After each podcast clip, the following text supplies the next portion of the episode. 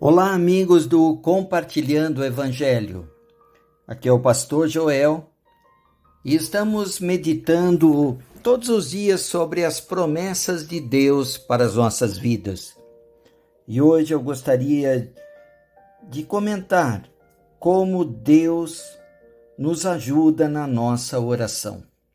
Lá em Romanos, capítulo 8, versículo 26, diz assim: da mesma forma, o Espírito nos ajuda em nossa fraqueza, pois não sabemos como orar, mas o próprio Espírito intercede por nós com gemidos inexprimíveis.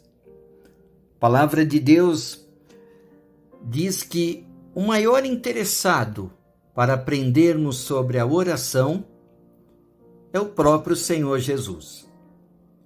O próprio Senhor ensinou os seus discípulos a orarem. Quando vocês orarem, orem assim: Pai nosso que estás no céu, santificado seja o teu nome. E dessa forma Jesus foi ensinando os discípulos a orarem. A mesma coisa, nós muitas vezes falamos com Deus: Ah, eu não sei orar como convém, eu não sei orar direito. O que nós precisamos fazer com a oração é praticá-la. Quanto mais nós orarmos, mais aprenderemos com o Senhor orar, falar com Deus e ter intimidade com Ele.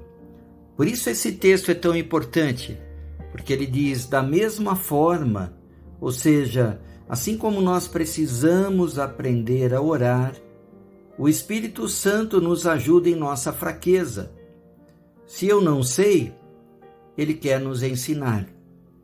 Como nós não sabemos como orar, o próprio Espírito Santo que habita em nós vai nos lembrar as palavras que devemos falar com Deus, os assuntos que devemos levar com Deus, levar a toda e qualquer necessidade ao Senhor. E a própria palavra que nós vamos lendo todos os dias fará brotar em nosso coração as lembranças da fidelidade de Deus. Então, nós podemos orar por cura, por libertação, orar estrategicamente sobre determinado assunto.